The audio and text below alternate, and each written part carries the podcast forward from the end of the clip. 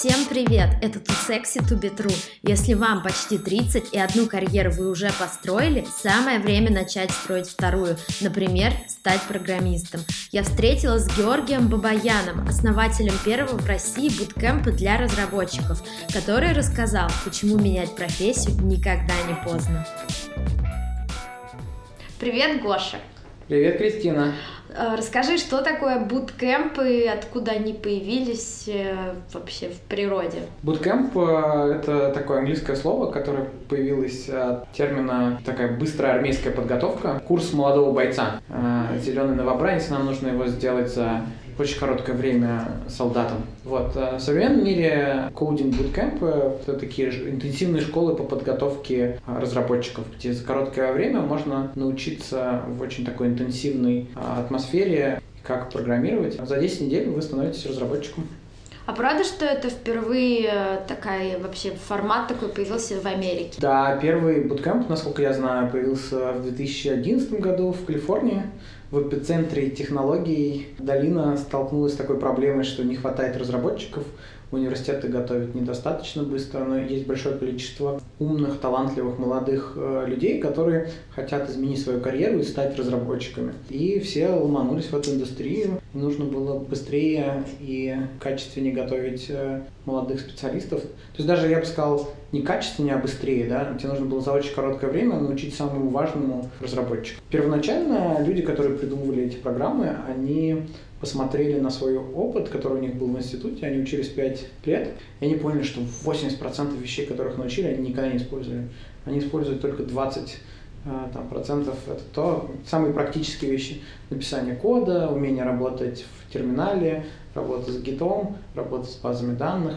И они сказали, а давайте сделаем такой курс, где будем только учить тому, что мы делаем на работе. Вот. И разработчики сделали такой курс для других молодых разработчиков. Те, кто придумали такой формат обучения, они понимали, кого они хотят привлекать? Из того, что там я сейчас вижу, что это довольно-таки взрослые ребята уже, uh-huh. там кто-то состоявшейся uh-huh. карьерой, они приходят такие, я хочу быть разработчиком. Uh-huh. Изначально uh-huh. это предполагалось или нет? Слушай, э, я могу так тебе рассказать. Я учился в таком буткемпе, который э, назывался Dev Bootcamp. Он один из самых первых буткемпов, который появился в Сан-Франциско.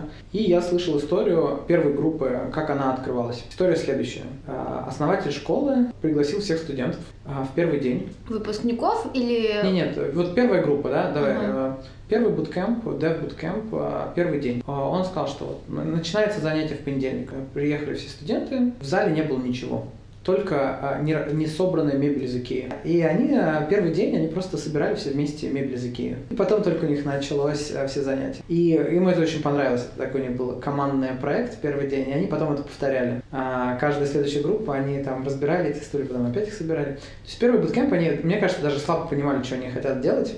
Угу. Они просто понимали, что это какая-то группа, в которой другие, то есть есть опытные матерые разработчики из крупных корпораций, или у которых есть большое количество опыта, учат молодых, э, неопытных ребят, э, как стать разработчиком. Я знаю, как они писали программу. Они за, за ночь до начала занятий писали программу. А, а программу обучения. Да. И эту программу они потом, ну, то есть следующую группу они писали уже там за неделю, переписывали, через следующую группу они писали ее уже за месяц. Я знаю, что эту программу потом использовали, использовали в таких школах, как Hack Reactor и App Academy. Сейчас две самые большие, самые известные школы, а, которые есть в Долине. Вот, ну, наверное, там еще много есть, но вот когда я был, вот это было две самые классные школы. Mm-hmm.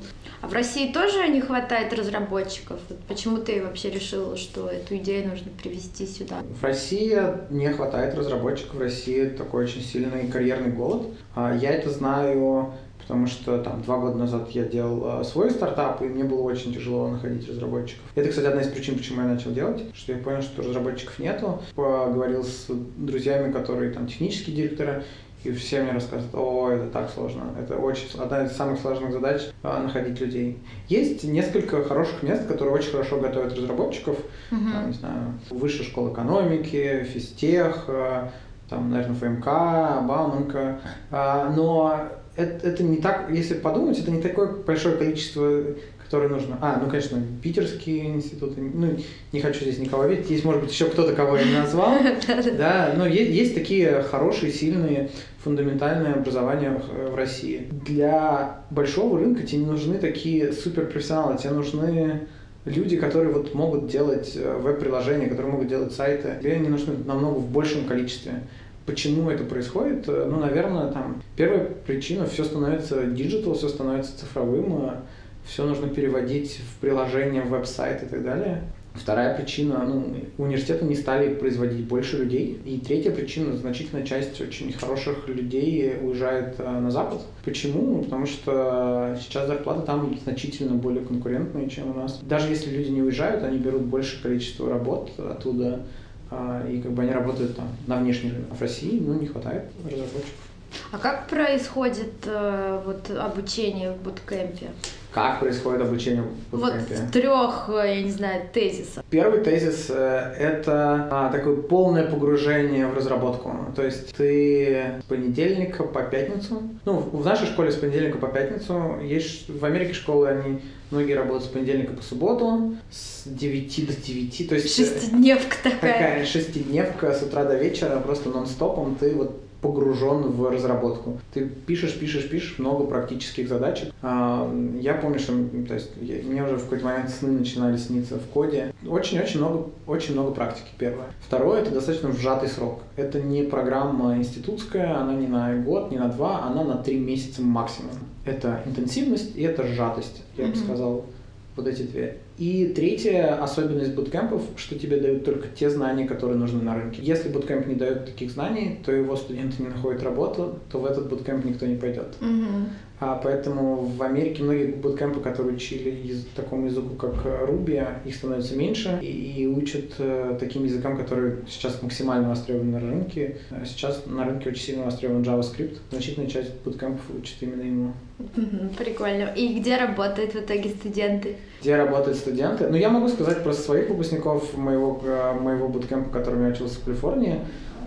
Они работают в основном в компаниях, в которых... То есть, во-первых, в Америке много продуктовых компаний. А, то есть мы поговорим сейчас про Россию, про Америку. В Америке а, люди работают а, потом скорее в продуктовых компаниях, в которых размер от 20 до 100 человек. Это небольшие корпорации, и это не очень маленькие стартапы. Это такие компании, которые, а, у которых есть уже team lead, есть уже какие несколько команд, они могут брать молодых разработчиков, и есть кто-то, кто может быть их наставником, первое.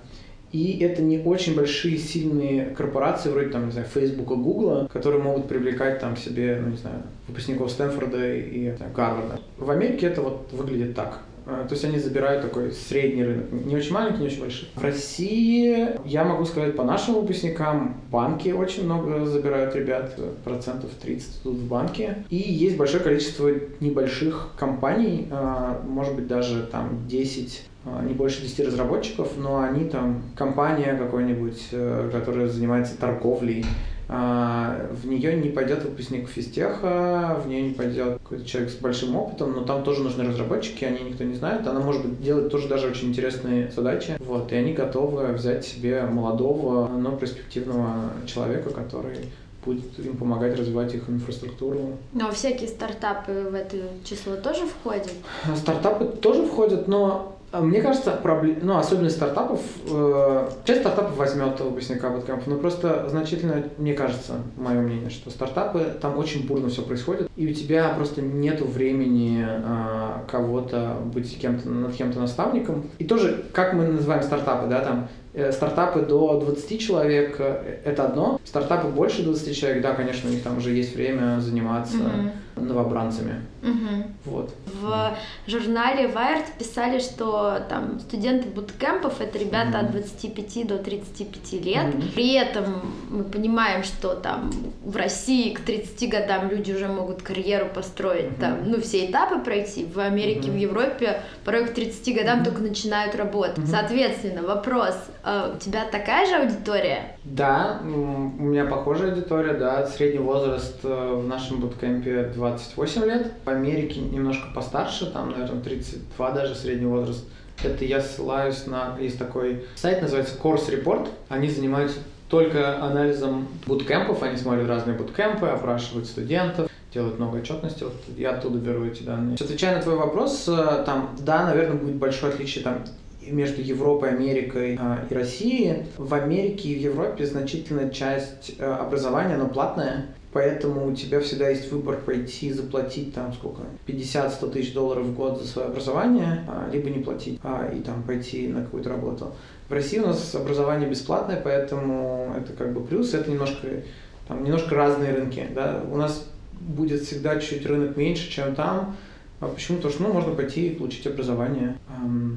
Вот. А, к нам приходят люди, так же, как и в Америке, которые хотят сменить карьеру, которым не нравится то, чем они занимаются, они знают что-то про IT, они немножко думают, что, ну, то есть а, они правда думают, что в IT делают какие-то новые продукты, там всегда более а, такие интересные люди, которые очень живые, которые пытаются что-то изменить, которые пытаются создать что-то новое. И они хотят э, стать частью чего-то нового, менять мир, э, быть создателем каких-то новых продуктов. Поэтому они идут в IT.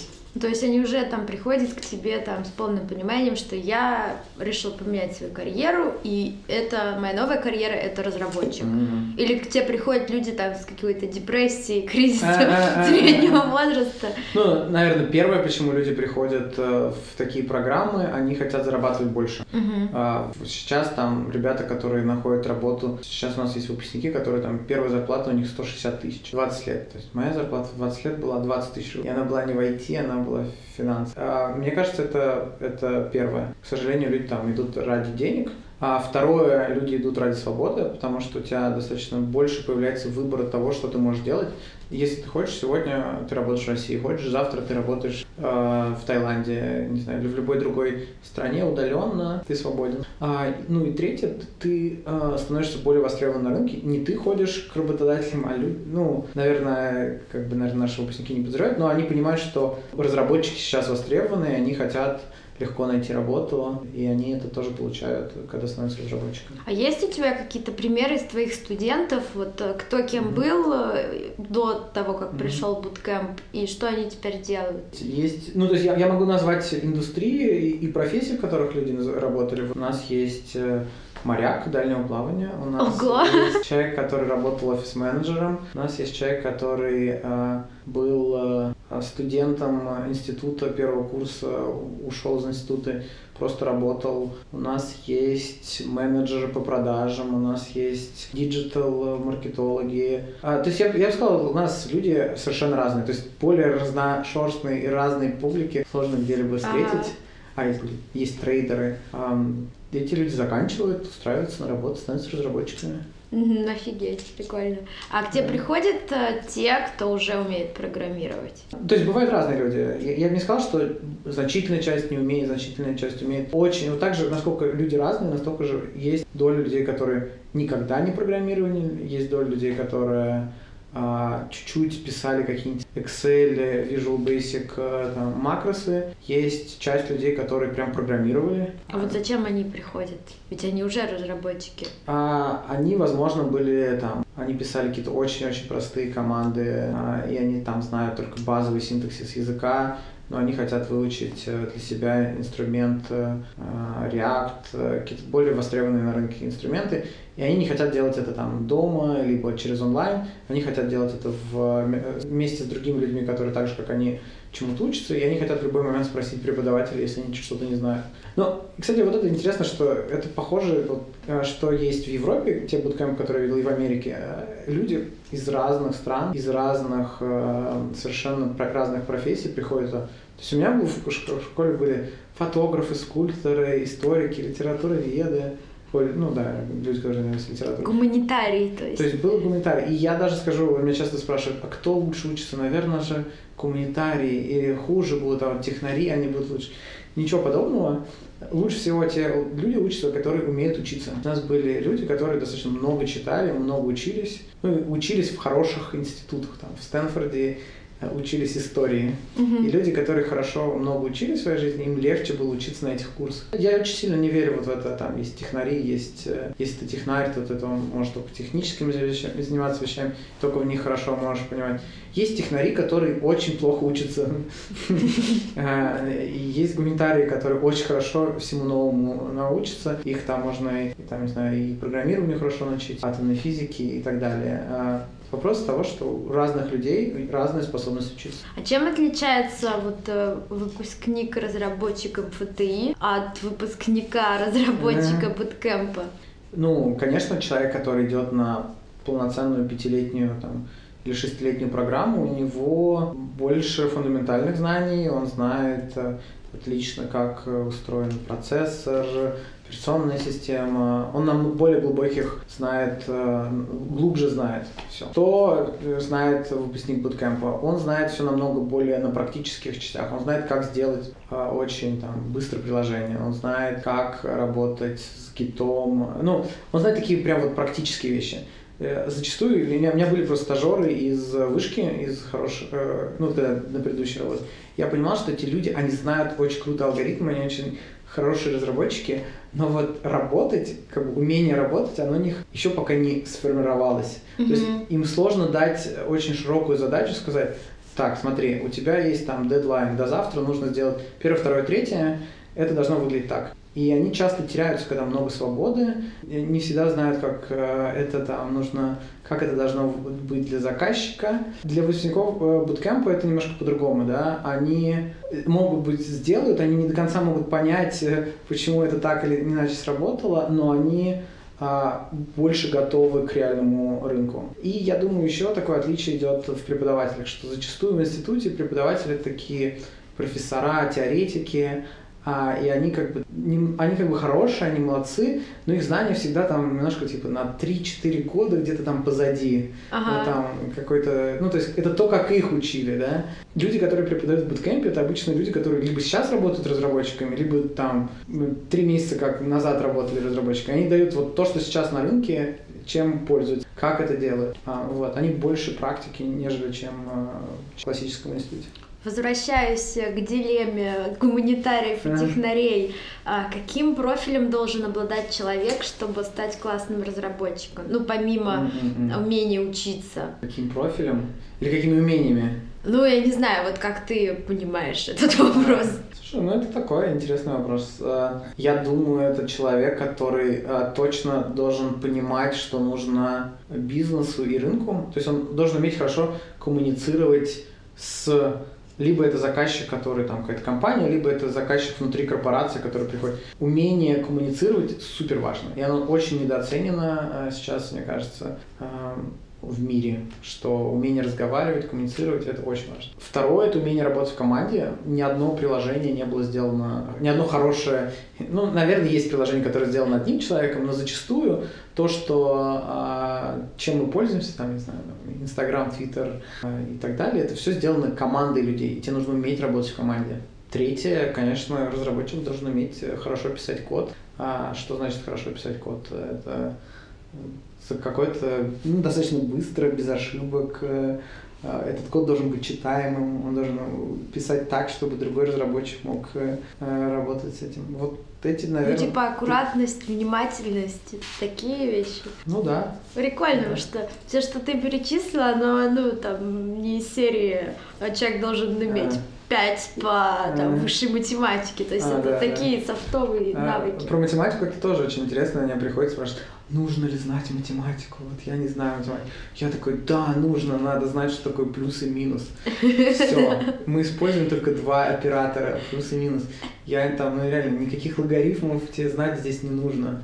Все. А есть у твоих студентов какие-то предубеждения, которые мешают э, вот, на пути? О, да. О, давай расскажи побольше про предубеждения. Ну, то есть они, они уверены, что вот они пришли, и они должны, а, вот как в фильме, это я очень часто рассказываю, все, что люди знают о программировании, они знают не от друзей, не от родственников, не от каких-то реальных людей, которые работают разработчиками. Они знают это из фильмов. И знают они фильм «Матрица», когда нужно сесть за клавиатуру и очень быстро печатать. Если ты встречаешь ошибку, ты ее решаешь там в течение секунды, И как бы главное умение это очень быстро печатать по клавиатуре, чтобы вот так вот зеленые такие циферки лежали. Но реальность она другая, э, не в скорости, а как бы важно. Ну, ты, ты, ты думаешь, что ты печатаешь. Ты не целый день как у станка печатаешь, ты там, можешь сказать, кофе попить, с другими людьми обсуждаешь свою проблему, у тебя там есть встречи, общение, митинги. Второе, если ты встречаешь проблему, ты как бы думаешь над этой проблемой, ты а, заходишь на Stack Overflow, ищешь там решение, ты заходишь в документацию, читаешь документацию, думаешь, как решить проблему. А, вот, поэтому я бы сказал, что реальность и то, что люди думают, она совершенно разная. Они уверены, что нужно быть супер человеком, который никогда не встречает проблем, а если их встречает, очень быстро их решает. А, это не так. А, я считаю, что там главное, чему люди должны научиться, не пугаться ошибок, проблем, научиться как можно более комфортно их воспринимать. Потому что неважно, что вы будете делать в разработке, у вас всегда будут какие-то проблемы, у вас всегда что-то будет не работать. И вот это состояние, э, когда у вас что-то не работает, нужно не пугаться, а такие, здорово, сейчас я это решу, я сейчас выучу что-то новое, я пойму, почему это не работает, давайте посмотрим, почему это не работает. Это там и прикладывать к этому какое-то усилие. Вот. А я видела у тебя среди студентов есть девчонки, вот э, какие у них предубеждения? О. Ну и вообще, если они есть, да? Ага. А, ну, у девочек есть предубеждения. Девочки часто думают, что если они девочки, то все. Дорога в эту индустрию закрыта. Но это не так. А, моя тетя разработчик, моя мама разработчик. Ого! Ну и как бы они отлично там... Ну, тетя работала в такой компании Sun Microsystems, потом в компании BlackBerry, там потом AccuWeather, это на андроиде погода. Сейчас она работает э, в Mapbox, это такой стартап калифорнийский. Она отлично воспитывает трех детей, прекрасный Java-разработчик, поэтому э, я думаю, это ну, тоже какое-то представление, что это должен быть только мальчик. Девочки не могут быть разработчиками, это индустрия, в которой могут быть только мужчины. Да нет. Если тебе это нравится, если тебе это получается, если ты хочешь в этом развиваться, ты всегда сможешь в этом научиться. И тут нет никаких тебе преград. Просто бери и делай. А правда ли, что вы со студентами занимаетесь йогой каждый день? Ой, мы со студентами занимаемся йогой сейчас два раза в неделю.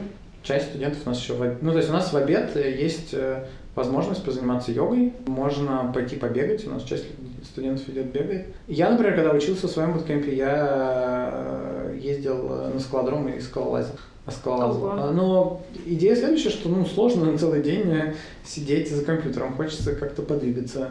Вот. Э, в большом количестве буткемпов есть занятия йогой, и они очень нравятся студентам, потому что это какая-то возможность попробовать подвигаться.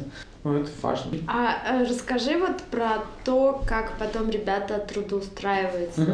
Ну, то есть, наверняка они там, возможно, не с первого собеседования угу. трудоустраиваются, и как они воспринимают отказы? Ой, тяжело, тяжело отказы воспринимать. Часть студентов, она э, достаточно ходит по большому количеству собеседований, у них есть цель, э, мы с ними проговариваем, что вот, ребят, там, первые там 3-4 собеседования, это может быть отказ, не пугайтесь, а, отказы это хорошо, потому что между вашей работой а, и первым а, собеседованием там должно пройти ну, порядка 10 собеседований, возможно. Угу. Там, ну, в среднем у нас из 8, э, ну, какую-то я статистику такой вел, из 8 собеседований один офер. Вот, поэтому, ну, чтобы тебе найти работу, ты должен сделать эти первые 10 собеседований. И еще очень интересная закономерность, которую я видел и в Америке, и у нас. Чем больше ты времени тратишь на себе, ну, чем больше количество собеседований ты пройдешь, тем у тебя есть корреляция между средней зарплатой, которую тебе предлагают. предлагают.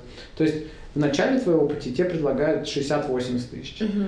А чем дольше ты ходишь, на третий месяц эта цифра возрастает там, до 140, до 120. То есть это умение, которое, это умение, которое у студентов вырабатывается, и они становятся в этом все лучше и лучше. Ну, то есть у них уверенности становится больше, они уже чувствуют себя на собеседованиях да. по-другому. Да, и проходить успешно собеседование это отдельный скилл, которым надо просто вот ты делаешь, и оно у тебя получается. К сожалению, индустрия устроена по-дурацки, тебе очень сложно понять, человек соображает или не соображает. Есть набор там алгоритмов. Ну, как бы ничего, никто ничего лучше не придумал. Типа эти... набор алгоритмов как собеседовать? Ну, то есть, э, да, нет, не, алг... э, не набор алгоритмов. То есть, есть алгоритмы, которые нужно решить. Mm, -hmm. и, и, честно говоря, это можно все затренировать. Э, есть люди, которые, ну, я даже когда собеседую людей, ну, я просто вижу, что они они просто там заучили, заучили эти алгоритмы, А, но если ты уходишь шаг вправо, шаг влево, они уже не понимают, что делать.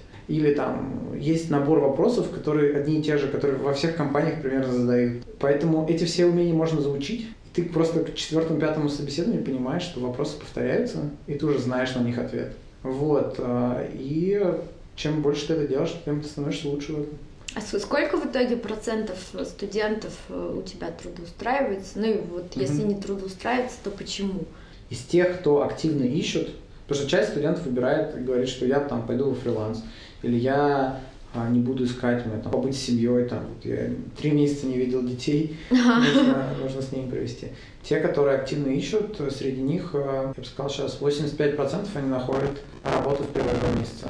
А что тебя бесит в работе? Или там восприятие Меня людей, бесит. или на рынке? Вот. Ну, мне кажется, немножко у нас такая индустрия ханжеская. Ты приходишь, говоришь, вот у меня есть ребята, которые там решили сменить работу, ну и как-то могут кто-нибудь... Ну, то есть, да, я, я не очень легко, наверное, воспринимаю критику своих студентов, я, я сразу же... Защищать! Да, да, да. Сыновья да. мои, да? Да, да, да. Нет, я вот это, мне не очень нравится, потому что ну, как бы, ну, начинающий разработчик, ну да, он может в чем-то ошибиться, да, он может что-то не знать, ничего страшного там нет, да, там. А, каждый может стать разработчиком. То есть там есть часть людей, которые нет, вот. Ну, кстати, у меня в семье есть такой подход. У меня дедушка, он э, физтех заканчивал. Он не уверен, что все, кто физтех закончили, вот они только могут быть э, разработчиками. А, ну, не разработчик, то есть у меня там какой-то свой, свои критерии качества, да, ага. только, только такие люди могут там. А, так вот, мне, мне, мне, наверное, не нравится ханжество в индустрии, и типа вот э, так сложно стать программистом, если ты там тысячу лет не работал на это, ты никогда не станешь. Второе, ну, всякая рутина дурацкая, которую надо дофига делать, там, бухгалтерия а, и какая-то мелкая чепуха, которой не хочется заниматься. Ай. Операционка такая. Ну, слушай, я, я себя идеализировал, я думал, сейчас школу откроем, тут будем со студентами их учить, так это здорово. Ага. Ну, там, а, а на самом деле, как бы, все веселье, оно у преподавателей моих, которые занимаются учебой. Ну, то есть, там, они реально с ребятами общаются, они там учат их, там, работают, ну, там, в такой приятной, образовательной какой-то там атмосфере. А я всякой чепухой занимаюсь, там, типа, отчетностью в налоговую сдаю, там, с арендодателями договариваюсь, шторы, когда падают, чиню и так далее. Вот. Но я очень надеюсь, что это скоро будет все у меня меньше, и я буду заниматься вещами, которые больше нравятся. А вообще модель буткемпа, она ограничена только разработчиками или это может быть использовано для других каких-то профессий? Есть такая школа, называется General Assembly uh-huh. в Америке. Ее купила компания Deca за полмиллиарда. Они занимаются... Это такой буткемп для всего. Туда приходишь, там любую профессию можешь... Ну, не, ну там, самые такие востребованные, такие всякие, не знаю, там, SMM, Digital, э, маркетологи, там, Э, тестировщики, Data Science, ну, то есть тоже как-то вокруг IT, что индустрия такая бурная, и там нужно как можно больше людей, mm-hmm. А вот такие школы есть, да. Да нет, разные, разные бывают буткемпы, ну просто, да, там, к сожалению, ну не к сожалению, ну, так получилось, что значительная доля их это разработчики, причем особенного типа, да, там, фулстак разработчики, либо фронтенд разработчики, mm-hmm. которых на рынке нужно больше и больше. Ты, ты планируешь масштабировать свой бизнес? Давай так. Да, так, э, наверное, в какой-то момент мне очень хочется открыться в, в каком-нибудь теплом месте, где будет прикольно серфить, э, на лыжах кататься, например, там, не знаю, где-нибудь в Сочи. Мне кажется, здорово открыть школу. Можно учить программирование и на солнышке загорать по выходным. Мне кажется, это здорово. Мне хочется, наверное, открыться, конечно, в Питере.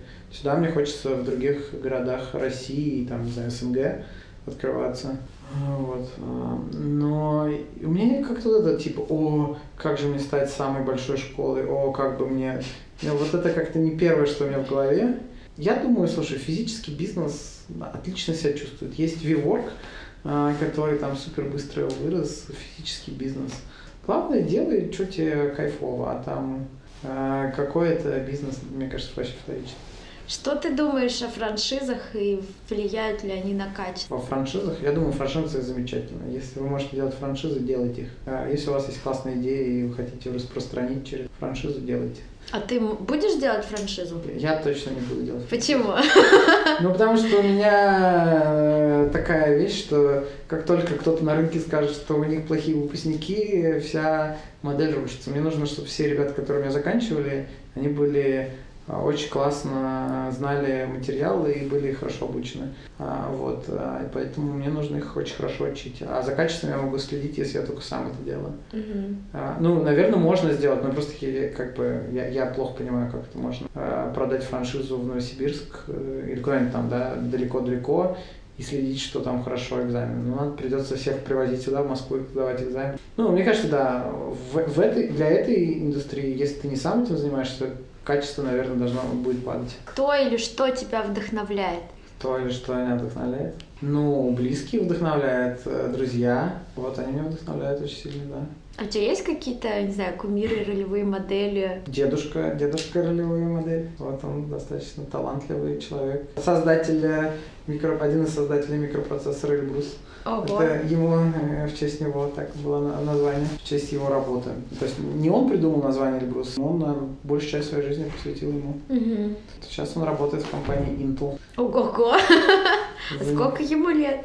Ой, слушай, дедушке 85 лет. И он работает в Intel. Да, да. Огонь, надо брать пример. Да, да. Ну и, э, и в спорте тоже он очень много занимался всегда спортом. Это тоже для меня такой большой пример. Ученые говорят, что человек становится взрослым к 30 годам. Вот ты в это веришь? Да, я об этом думал, когда мне вот сейчас 30 исполнилось. Э, О, это, наверное, там вот биологический возраст, не биологический возраст. Но на самом деле это не с этим, мне кажется, связано, а с тем, что мы не так думаем об этом а, обществе, которое на нас там, как о нас подумают другие, о, достиг ли я к 30 там, успеха или нет. Я думаю, просто мы расслабленнее становимся, и, и у нас уровень счастья просто начинает расти, расти, расти, расти, расти, расти.